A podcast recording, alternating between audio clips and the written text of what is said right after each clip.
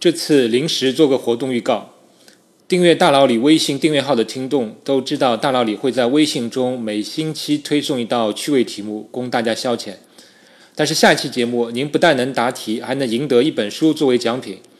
因为最近恰逢汪杰和吴金平两位老师各自的科普新书《亿万年的孤独》和《无中生有的世界》上市，两位赠给大佬里各一本他们的新书。大佬里想到正好可以搞个活动，作为这个每周一题的奖励。活动规则如下。北京时间本周日九月二十三日上午九点，大佬里会在微信订阅号中推送新一期的每周一题。您看到之后可以马上开始答题。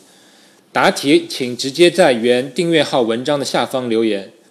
到下周日我会公布该活动的答案，并取答对题目的前两名听众各自获得汪杰和吴金平老师的新书中的一本。再强调一次，请务必在文章的下方留言，而不要直接发送消息。因为答案公布后，我会把得奖听众的留言作为精选留言公布出来，大家也可以比对一下自己回答的时间先后，确保公平。好了，活动介绍到这里。如果你还没有订阅大佬李的订阅号，请马上在微信中搜索拼音“大佬李下划线数学”进行订阅，请不要错过机会。另外有个花絮是，大佬李发现阿里巴巴搞了个全球数学竞赛，昨天刚刚开始，是个全公开赛形式的竞赛。任何人都可以报名，不知您报名了没有？大佬里看了一下，最后一个题居然就是关于群论的，所以最近听大佬里的节目听的听众应该是有福了。不管怎么样，阿里搞的这个竞赛真的是十分利国利民的比赛，值得褒奖。就是希望下次能有更多的宣传。好了，节目最后放上两本新书作者各自的音频广告，再次感谢两位老师的赞助，再见。自古以来。我们就有著名的哲学三问：我们是谁？我们从哪里来？要到哪里去？科学诞生之后，科学家们从哲学家手中接过了这三个问题，又追加了一问：我们在宇宙中是孤独的吗？这就是著名的科学四问。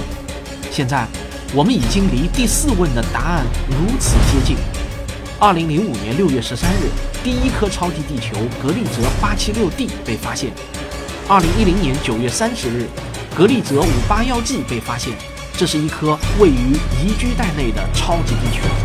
二零一一年十二月五日，NASA 首次证实了找到了一颗迄今为止环境最接近地球的行星开普勒二二 b。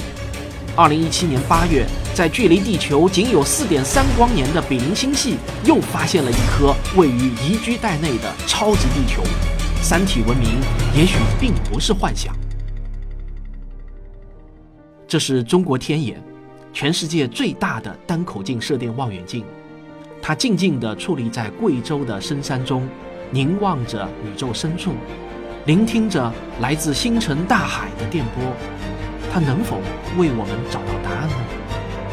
人类探索地外文明一百六十年的精彩历史，都写在了我的新书《亿万年的孤独》中。我会满足你对外星人的所有好奇。